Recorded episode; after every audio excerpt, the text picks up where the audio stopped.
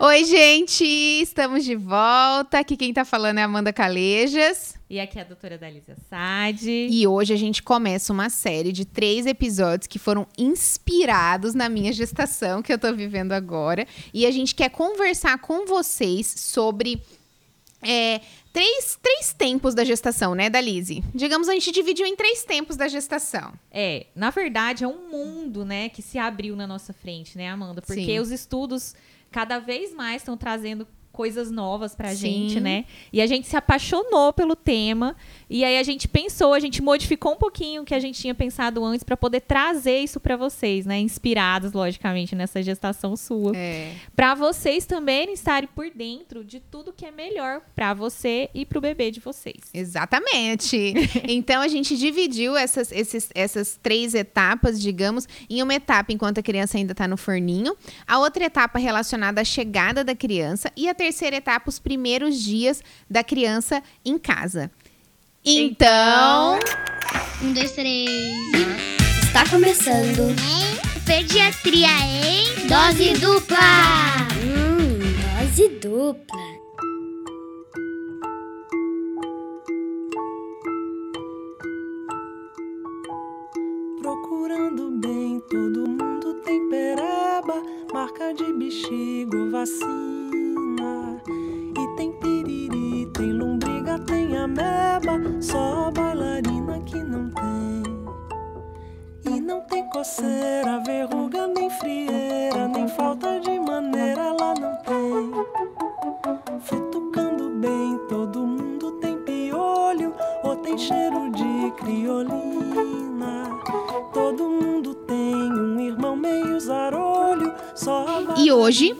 Etapa, o primeiro episódio do podcast desses três especiais que a gente vai gravar para vocês, a gente vai falar sobre algo que acontece enquanto a criança ainda está no forninho, né, É, Dalise? enquanto ela tá lá sendo preparada, sendo moldada, tem, construindo todo es- esse organismo, né? Fantástico que é o nosso organismo.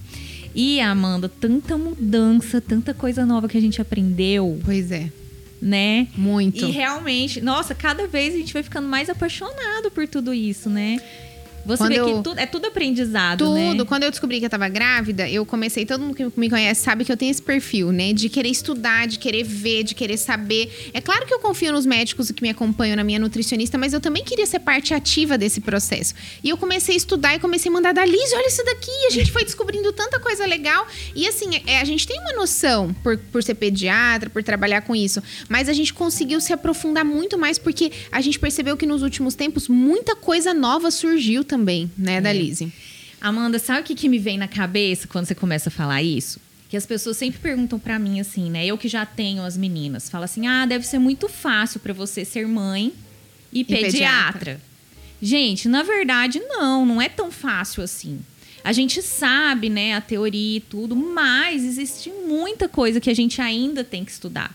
Então, eu, por isso que a gente pensou em preparar isso, para que vocês também, né, se apoderem do processo, porque o conhecimento, ele abre muitas portas e ele tranquiliza a gente para as coisas. Então, a gente quis trazer isso para que vocês passem esse período de gestação mais tranquilas. Não precisa só do médico estar lá naquele momento. Você pode buscar, da mesma forma que a Amanda está buscando, né? Que a gente está buscando, você pode buscar o conhecimento. E Eu acho que o conhecimento é uma das primeiras coisas que a gente tem que fazer a partir do momento que a gente começa a pensar em, em engravidar ou que a gente descobre que está grávida, que vai vir um bebê por aí. Porque aí a gente fica mais tranquilo, a gente É. entende como a gente pode fazer da coisa certa, né?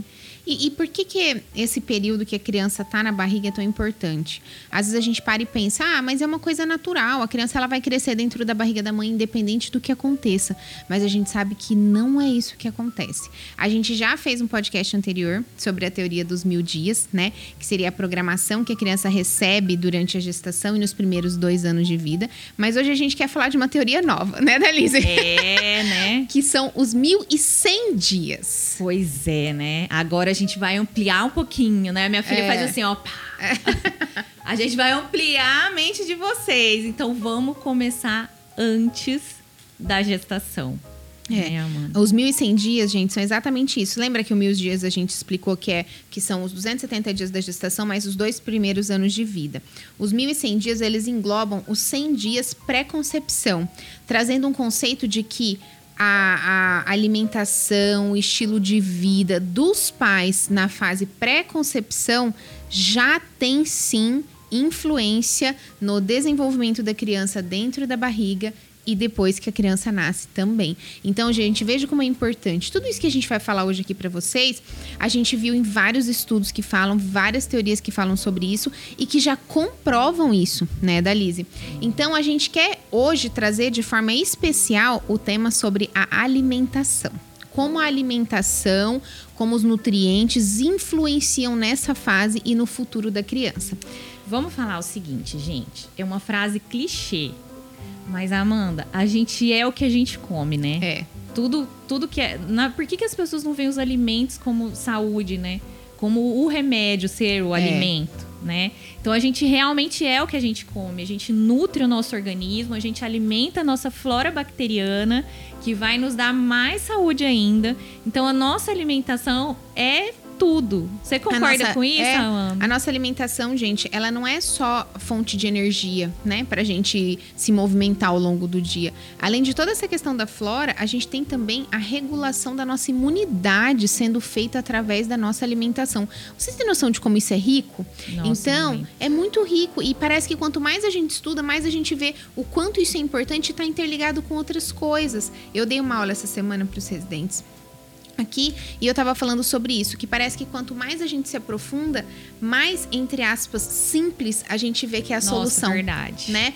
Mais simples a A gente, gente, vê vai que voltar às nossas a origens. gente vai voltar às nossas origens, isso é muito verdade. E aí surgiu a frase que extrapola isso que a Dalise falou, que na verdade você é o que a sua mãe comeu. O que a sua mãe comeu durante a gestação teve uma capacidade de te moldar e te modificar que a gente até pouco tempo não tinha noção de como isso era importante. E como que chama isso, Dalise? Dalise gosta que essa, essa palavra é chique. Como que chama isso, Dalise? Herança epigenética. Herança epigenética. Gente, o a que, que é epigenética, herança epigenética? Epigenética, né? Por que, que a gente é o que a nossa mãe comeu, né? Então, o que, que nós somos, né? Nós somos, no fundo, no fundo, lá, quando a gente vai... A gente pega o microscópio e vai olhar o que, que começa a formar a gente, é o nosso DNA. É. Né? Então, todos nós temos o DNA. Que são os nossos genes. São os genes. é o que a gente recebe do pai e da mãe. que a gente recebe do pai e da mãe, é o código genético. São esses genes que vão construir cada pedacinho do nosso corpo, vão transcrever, né? E a mãe e o pai da gente transfere esse gene pra gente. Mas os trabalhos descobriram que o meio externo, o ambiente, é capaz de agir nesse DNA e modificar a transcrição desses genes. É isso, Amanda? Tá certo? Você falou muito difícil, chique. Falou chique, falou chique. Na verdade, gente, o ambiente, o que a gente come, como a gente vive, é capaz de moldar o quanto os genes vão aparecer ou não. Isso é o que a gente chama de expressão fenotípica. Então, antigamente a gente tinha aquela, aquela ideia de: ah, meu pai me passou uma carga, minha mãe me passou uma carga, elas estão aqui e é assim que eu vou viver o restante da minha vida, né? Hoje em dia a gente Eu nasci sabe. assim, eu, nasci- cresci assim, você sempre assim. Hoje em dia a gente sabe que é, a sua mãe ela poderia ter até aquela carga genética, mas dependendo do que ela fizer na gravidez, ela te transfere com menos ou mais intensidade e isso faz com que a gente tenha um que a gente chama de programação fetal. O feto ele é programado de acordo, claro, com a genética da mãe, mas de acordo também com a, a influência externa. Isso envolve ambiente, isso envolve alimentação, isso envolve medicação, envolve várias coisas, né, da Lise. Então, gente, percebam como é rico. Aquela ideia de que era imutável, a gente perdeu. A gente tem uma ideia do quanto isso é relevante e interfere sim na programação do feto e da criança.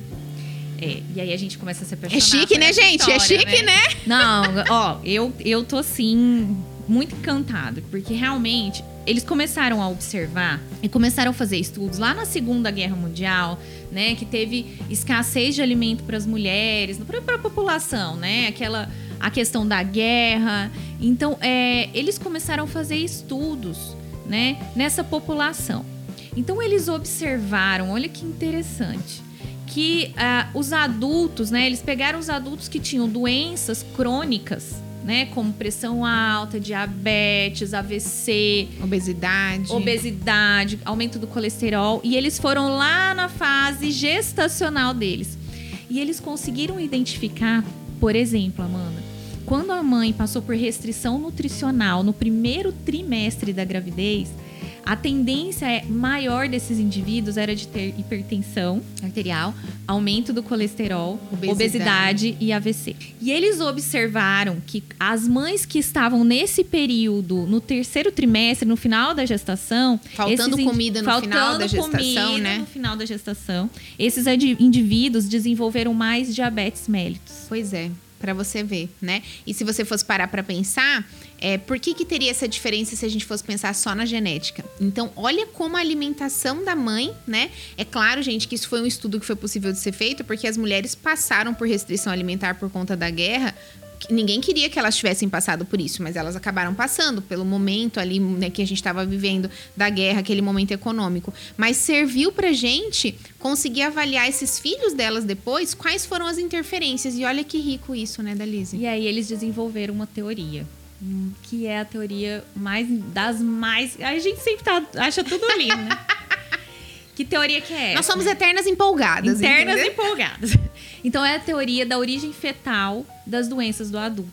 Então, Né? lá no feto, lá na barriga da mãe, a gente começa a ter alterações metabólicas, hormonais, programações, né, que vão fazer com que os genes se expressem menos ou mais e que vão fazer com que essas doenças apareçam lá no futuro. Gente, imagina a gente pensar que a gente tem o poder de atuar sobre isso enquanto gestante para uma melhor qualidade do nosso filho. Fiquei até arrepiada. Não, e eu de boca abrida.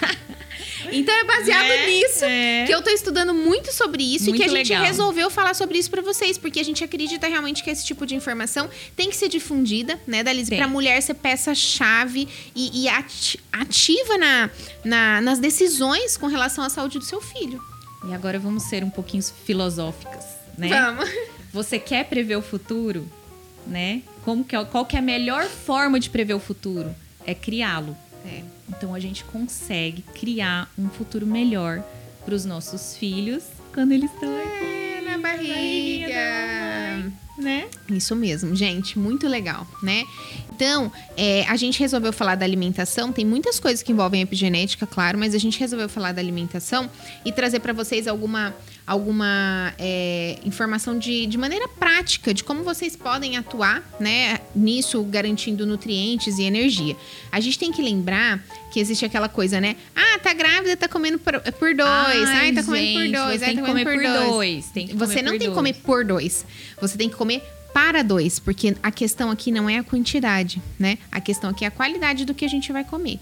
Então a gente tem que saber é, diferenciar isso, porque senão a gente faz uma alta carga energética, engorda muito e não tá oferecendo os nutrientes que a criança Isso precisa. também é um conceito que a gente quer trazer para vocês. Comer para dois. Então, você não é a quantidade, né, Amanda, que É. você acabou de falar. Então, a gente tem que ter qualidade naquilo que a gente está alimentando.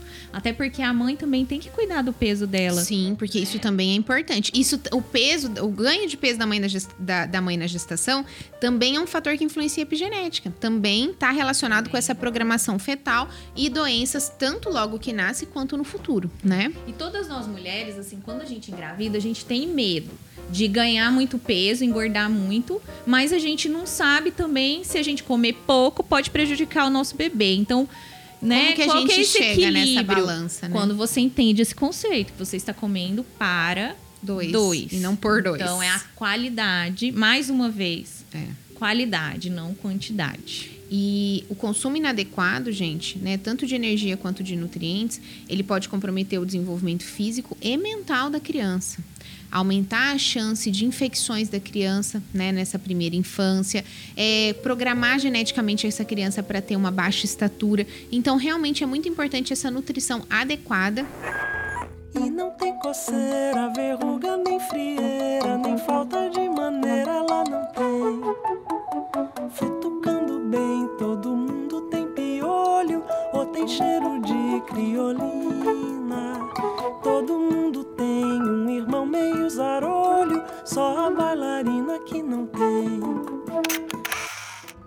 É, então, a gente vai começar, Amanda, na verdade, antes. Por isso que agora são os 1.100 dias, não são os mil dias. Dias. Então, a gente vai começar nesses 100 dias, que são. É o primeiro trimestre antes de você engravidar, né? Então, a gente precisa começar a ir repondo os estoques, vendo como que tá a nossa saúde, pra gente já ter esse estoque pra a demanda do bebê que vai chegar. Então, olha que interessante também os trabalhos. Por exemplo, que todas as mulheres sabem, Amanda, que eu acho que é o. Toda mulher sabe que antes de engravidar a gente tem que começar a tomar o ácido fólico. Tá? é? O ácido fólico, ele é a vitamina B9. E a gente é, precisa ter né, uma suplementação dessa vitamina, porque só pela alimentação a gente não consegue. essa Você sabe o valor, né, Amanda? Você sabe o valor dessas Atingir. coisas, né? Sei, sei Dessa o valor ating- dessas é. coisas. Então, a gente tem que atingir esse valor, né? Pra gente estar preparado. O que, que eles fizeram, Amanda? Eles pegaram, são estudos, que eles pegaram uma população. Então, vocês imaginam, eles estavam só estudando. Eles pegaram uma população e começaram a suplementar o ácido fólico nessa, nessa população. E aí eles observaram que teve em torno de 60% a menos malformações neurológicas do tubo neural. Então, olha o impacto Disso, né? disso.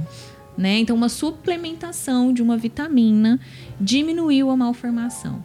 Então, essas suplementações também são responsáveis por diminuição de malformações fetais. Sim.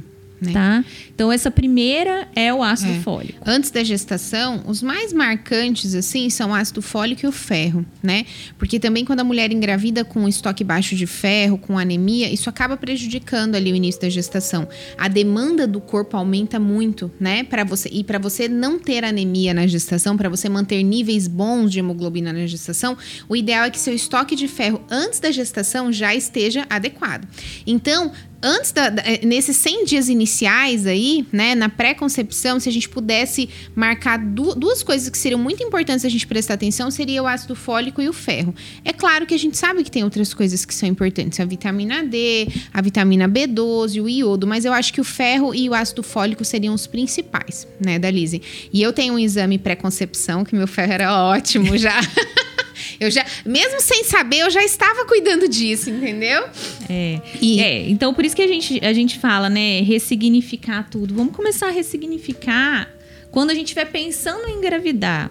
Ai, mas eu engravidei de susto, né? Foi numa hora não planejada. Então comece a partir do momento. No momento que você conseguir. que você, gente, quando que a gente começa? É agora. Agora. Então já começa a pensar nessa suplementação, né? Uhum. Porque aí a gente ainda tem o primeiro, segundo, terceiro trimestre, a gente Sim. tem tudo que é importante em cada fase. E no primeiro trimestre, gente, a gente continua tendo uma necessidade muito grande de ácido fólico, porque é nessa fase que a gente tem o desenvolvimento do tubo neural, que é o precursor da nossa medula, do nosso cérebro. Então, quando a gente tem deficiência de ácido fólico nessa fase, a gente tem impactos nessa formação. A gente tem aumento de, de demanda por ferro, né? Por vitamina B12. E a gente tem aumento de demanda por lipídio e energia também. A gente tem que pensar que o bebê ele veio de uma célula microscópica e em questão de meses ele se transforma em muitas células. Então imagina o quanto de energia também ele precisa para toda essa transformação, né? Para todo esse crescimento, para todo esse desenvolvimento. Então, no primeiro trimestre, gente, vocês têm que pensar que é a hora que aquela única célula, né? Então, a gente tem a junção do espermatozoide com o óvulo. Então, eles se unem e formam uma única célula. Então, o primeiro trimestre é aquele momento que essa única célula começa a se dividir e a formar os nossos órgãos. Então, forma o nosso cérebro, forma os nossos olhos, forma o nosso coração, o nosso sangue. E aí, a partir de toda essa formaçãozinha pronta, pequenininho, aí ele começa a ganhar volume, a crescer em tamanho, né? Então imagina, né? Por que, que a gente tem. é, até outro dia que eu postei no Instagram falando sobre que eu tive uma baixa de energia muito grande no primeiro trimestre, né? É, e, e teve um. Um médico que me atendeu para fazer um ultrassom, que ele me falou uma coisa que me marcou muito e é a mais pura verdade. Eu falei para ele, eu falei, nossa, eu não tô conseguindo mais fazer todas as coisas, eu não tenho mais a mesma disposição. E ele brincou e falou assim para mim: "Isso é a natureza mostrando para a mulher que a energia dela tá indo para outro lugar". E é muito verdade. Ai, é, e é muito Agora verdade. eu que me arrepiei, gente. E é muito verdade. E assim, por mais que eu me alimentasse bem, por mais que eu soubesse que a minha oferta energética estava boa, eu tive essa baixa de energia, porque eu sempre fui muito muito elétrica. E hoje, hoje eu vejo que é normal e que tá tudo bem, né? Que era uma fase que meu organismo precisava passar. Na minha primeira gestação, eu também senti, mas como eu sempre fui, eu não tive, eu não senti nada quando eu tava grávida, né? E aí eu continuei minha vida naquele ritmo louco, subindo e descendo escada, né? É, na verdade, eu não sentia cansaço porque eu já fazia atividade física. Mas chegou um dia que eu tava no plantão, à noite, subindo e descendo escada, eu comecei a ter sangramento no primeiro dia. Então, realmente, não adianta. A gente tem. A, a, a gravidez é um momento para você desacelerar. Desacelera, né, Amanda? Uhum. Respeita o limite do seu corpo. Respeita o limite, né? Até porque é, você ter. Tá, diminuir o seu grau de estresse, você dormir bem. Também é um desses fatores que modificam geneticamente. é. Já na segunda filha, Amanda, aí eu já tinha aprendido. Então, eu me permiti muito mais descansar. E era o É. que eu te falava, É. né? Desacelera, se permita. Quando você voltar, Vai tá o tudo mundo aqui. continua aqui. Né? Exatamente. E você vai né, ter feito o melhor pra você e Com pro seu bebê. certeza. Curtam a barriga de vocês, gente. Aproveitem esse momento É. pra vocês. E aí, gente, voltando no segundo e no terceiro trimestre, a gente tem uma mudança, né, da Lizzie? A gente muda um pouquinho essa questão da necessidade. A gente continua precisando de aumento de proteína, de lipídio e de carboidrato. Que aí o bebê vai ficar gordinho. Que aí o bebê começa a ganhar massa, começa a engordar, mas a gente mantém a demanda por ferro e aí nesse momento a gente tem um aumento da demanda por vitamina D e por cálcio, que são coisas importantes também que a gente tem que ver se a gente tá conseguindo cumprir na dieta. E não para por aí não, gente. Acabou a gestação, o bebê nasceu na amamentação, a mãe continua tendo um aumento dessas demandas para conseguir produzir um leite de boa qualidade, né? A gente sabe que o leite materno é o melhor alimento do mundo. O organismo da mãe faz de tudo para conseguir extrair o melhor da mãe para passar pro bebê, mas a gente sabe também que se a mãe tá comendo bem, se a mãe tá suplementando as vitaminas, a qualidade do leite materno vai ser melhor ainda. Então, é importante manter essas- suplementações, né? De vitamina D, muitas vezes de cálcio, se a mãe não consegue atingir na dieta. Manter esse aumento da, da demanda, da, da, da energia da, na alimentação, mesmo depois que a criança nasce. Você sabe quanto que gasta de caloria uma mãe só para amamentar? Não sei, amor. Você viu? Eu vi que é entre 600 e 800 quilocalorias por dia só pela, pela digamos, é, amamentação, pelo processo ali da amamentação. Da produção, E- né? Não, não da produção. Tipo, a coisa física. Ah, a queima calórica. A queima calórica, isso mesmo. Gente, desculpa, minha cabeça não está boa, a queima calórica. Imagina o quanto essa mãe precisa, então, desprender de energia para produção pra, e, e para cuidar da criança. E da então, saúde gente, dela também, e, né? e para manter o organismo dela funcionando bem. Então, imagina qual é essa demanda energética da mãe. É muito grande. Então, a mulher tem que conseguir se alimentar. E na prática, a gente vê os primeiros dias do bebê em casa. A gente vai falar no, né, no terceiro podcast sobre isso. Eles são meio turbulentos, normal, a gente sabe. E muitas vezes a mãe acaba esquecendo dessa parte da alimentação. Então, nas consultas, é uma e coisa. também, Amanda, tem muitos mitos, muita coisa cultural que vai Que- ah, passando. que não pode pode, que comer. não pode, né? Exatamente. E aí, nas primeiras consultas que eu faço, eu sempre pergunto pra mãe: você tá comendo bem? E na maioria das vezes a resposta é: não estou conseguindo.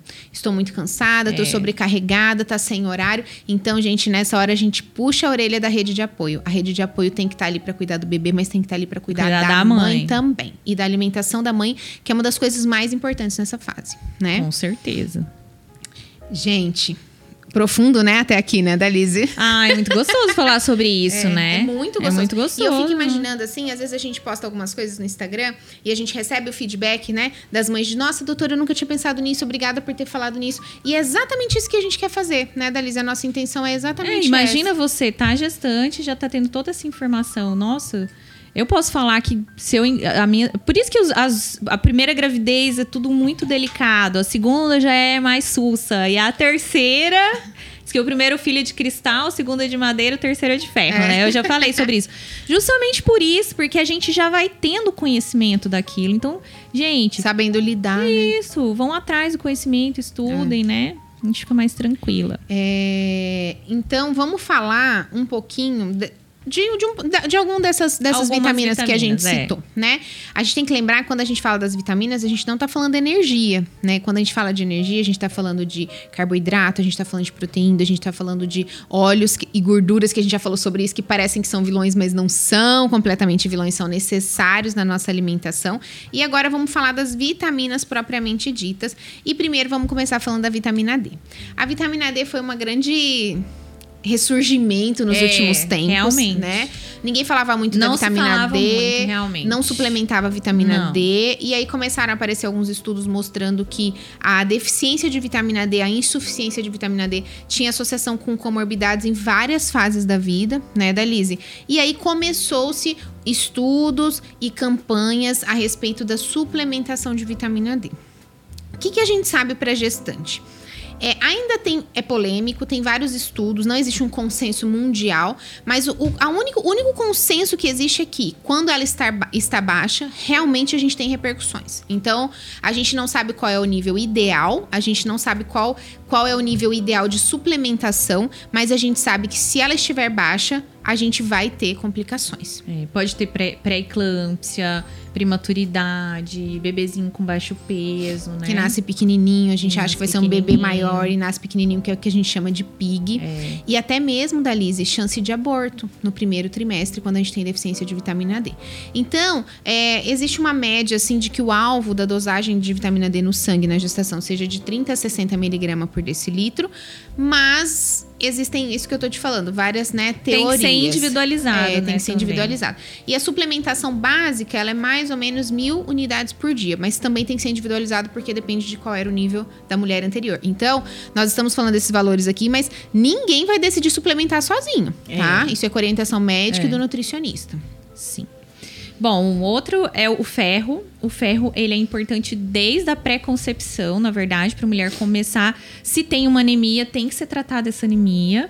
Além de tratar anemia, tem que ter os estoques adequados para iniciar essa construção aí desse novo ser, né? Dessa, dessa nova vida que está chegando. Então, a gente já começa com a suplementação de ferro, né? E ele vai ser feito no primeiro, segundo, terceiro trimestre. E depois que o neném nasce, até os dois aninhos. Então, são realmente os 1.100 dias que a gente suplementa o ferro, né? Ele é importante para nossa formação do nosso sangue, da nossa imunidade, da nossa saúde, né, Amanda? Ele é muito importante. E, e tem um. Eu vi um estudo há pouco tempo, eu agora eu não me lembro que minha cabeça de gestante tá bem devagar, se foi da Organização Mundial da Saúde ou se foi da Academia Americana de Pediatria, que falava que 40% das crianças na faixa etária de 6 meses a 2 anos tinham anemia. É quase metade das É crianças. quase metade, é É, muita muita coisa. criança. Então, isso tem a ver. A gente fala, ah, porque a mãe não tá suplementando naquele momento. Não é só isso. Isso tem a ver desde a gestação. Se o estoque da mãe era bom, se enquanto a mãe amamentava, ela tinha estoques bons de ferro, né, Pra continuar passando pra criança. E óbvio, se a suplementação na criança foi feita de forma adequada.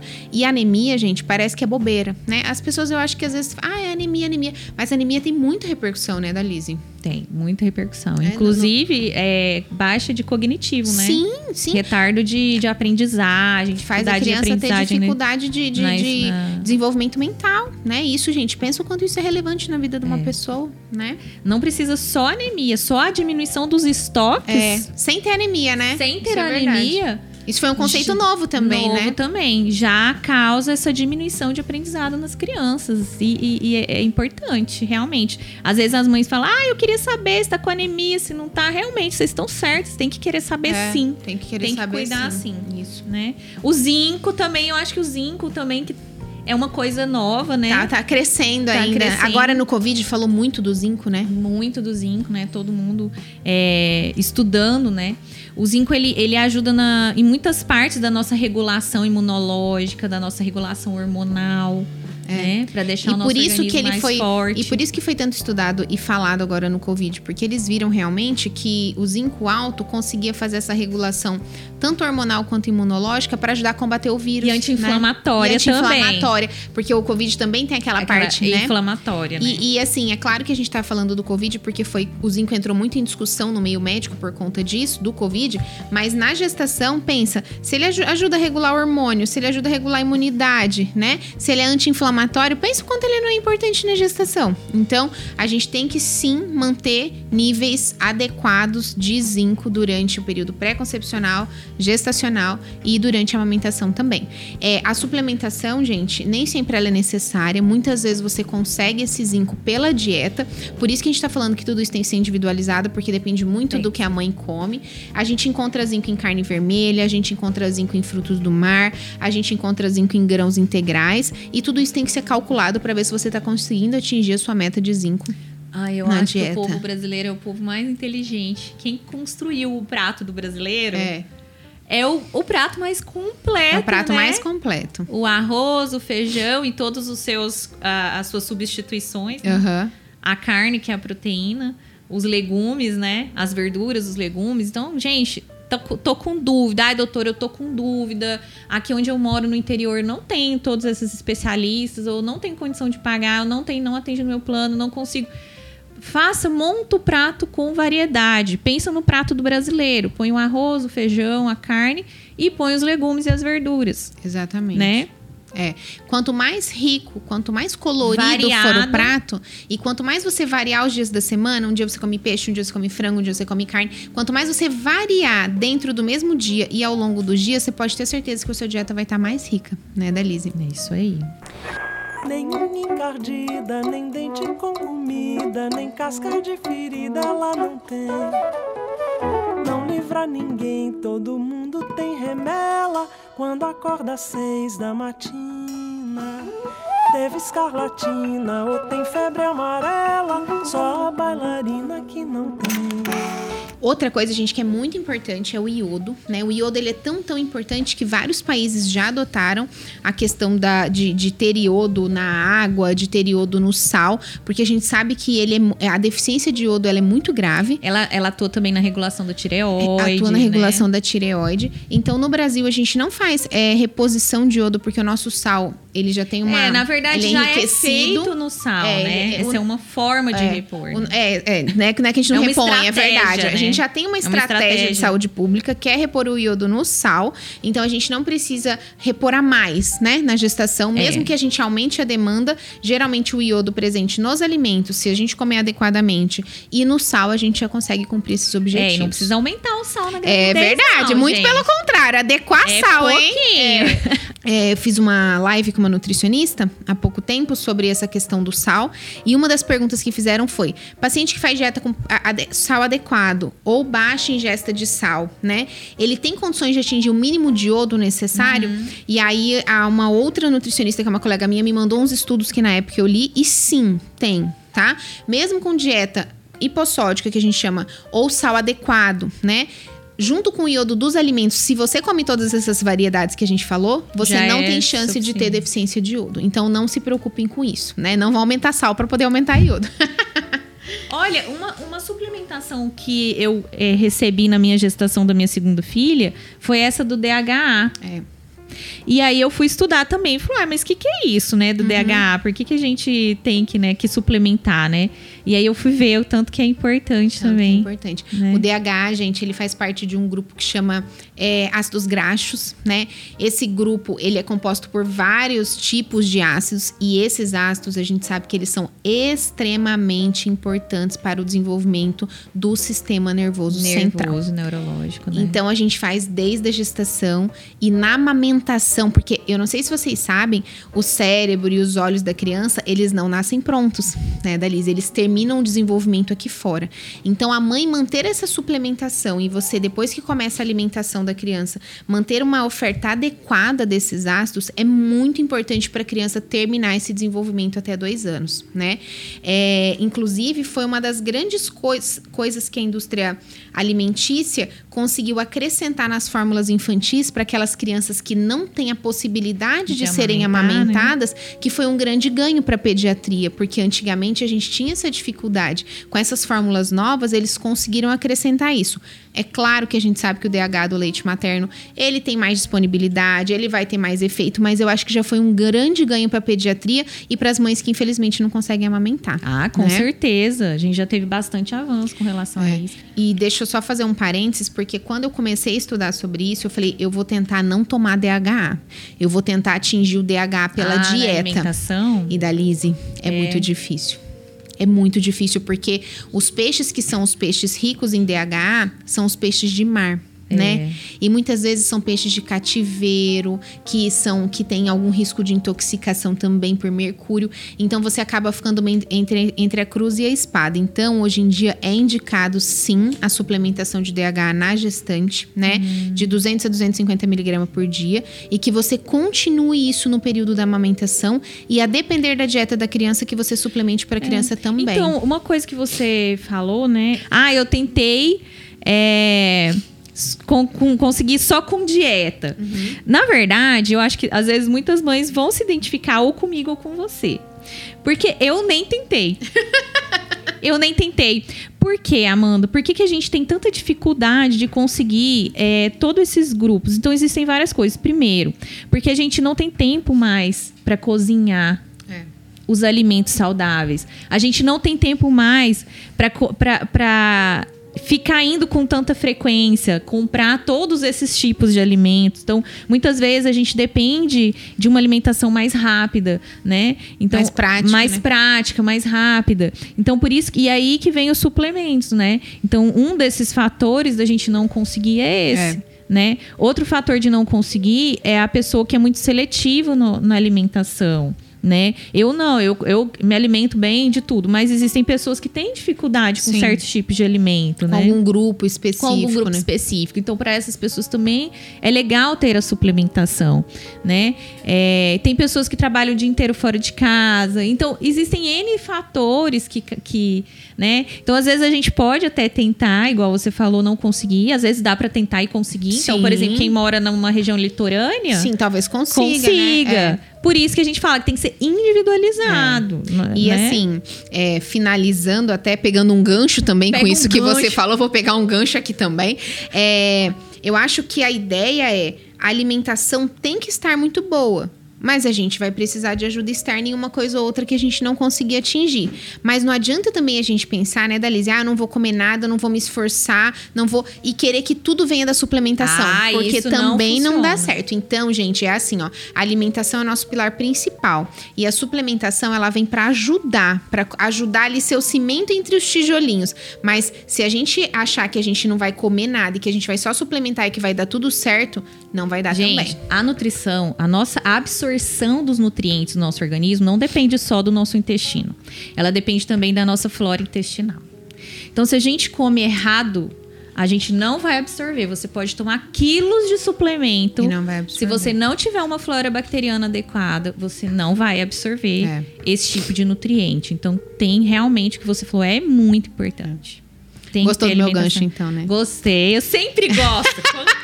sempre gosto dos seus ganchos, gente. Gente, eu acho que era essa mensagem que a gente queria passar Com nesse relação podcast de hoje. alimentação. Com relação à interferência da alimentação nos 1.100 dias do bebê, fazendo com que a gente tenha toda uma programação fetal que vai estar relacionada com doenças no futuro. A gente espera muito que vocês tenham conseguido entender a ideia. É, se apeguem nela, estudem mais, vão atrás, conversem com o médico de vocês para vocês conseguirem fazer o melhor por vocês e pelos seus filhos. É isso aí, gente. É, bom, é, esse é o nosso primeiro vídeo que vai pro YouTube, né? Que a gente tá trazendo pro YouTube. Esqueci, É. oi, YouTube, mentira. Se vocês estão aqui é, junto com a gente, né? Esse é o nosso 21 primeiro podcast? 21 primeiro podcast. 21 episódio de podcast. E é, É. o 21, né? São 20 podcasts que vocês podem assistir tanto aqui no YouTube o áudio, quanto no, na, no Spotify. Ou em Nas todas- plataformas. todas as plataformas, Spotify, né? Deezer, Apple Podcast. Na verdade, todos se complementam. A gente tem podcasts falando sobre alimentação, sobre ah, os primeiros dias do bebê. Então, são temas variados que vão ajudar bastante vocês. E eles são fáceis de ser ouvidos, porque Você tá eh, limpando casa, você tá. di- Eu não escuto mais rádio, eu fico só no Spotify ultimamente. Eu também. É, então você escolhe o tema que você quer, né, Amanda? E você escuta ali enquanto você tá dirigindo, né? Enquanto você tá lavando uma louça. Bom, e o próximo tema que a gente vai falar, né, Amanda? Qual que é? No próximo tema, a gente vai abordar alguns pontos sobre o momento da chegada do bebê. A gente vai explicar por que, que o bebê nasce roxo, a gente vai conversar sobre o clampeamento do cordão, que é uma coisa que muitas mães têm dúvida. Qual é o momento certo, como eu faço, né, o, o clampeamento do cordão. E a gente vai conversar um pouquinho sobre o primeiro banho do bebê também. Então, o próximo podcast, que, que vai ser o, o segundo dessa, dessa série de três podcasts, a gente vai abordar. Agora a gente já falou enquanto o bebê estava no forninho, agora a gente vai abordar o momento da chegada do bebê. Isso aí, Certo? gente. Gente, meu Instagram é arroba Amanda Calejas. E o meu é do, arroba, doutora Dalisa Sade. Hum, e qualquer dúvida, qualquer coisa que vocês quiserem, outros temas que vocês queiram que a gente fale, é só mandar lá pra gente as sugestões, né? E qualquer coisa, a gente vai interagir com vocês, a gente adora interagir com vocês, tá bom? Tchau, tchau, Tchau, gente. tchau. Obrigada. Medo de subir, gente, medo de cair, gente, medo de vertigem, quem não tem?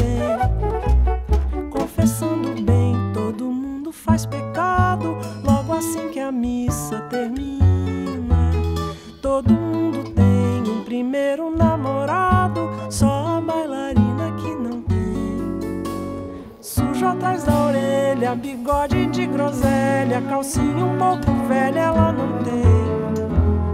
O padre também pode até ficar vermelho se o vento levanta a batina. Reparando bem, todo mundo tem pentelho, só a bailarina que não tem. Sala sem mobília, goteira na vasilha, problema na família, quem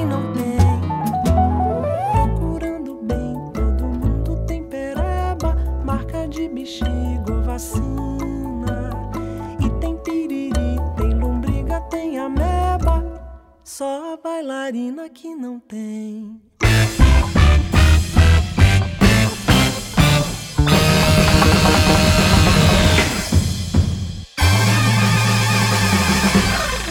Este podcast foi gravado e editado pela Pequi Produções.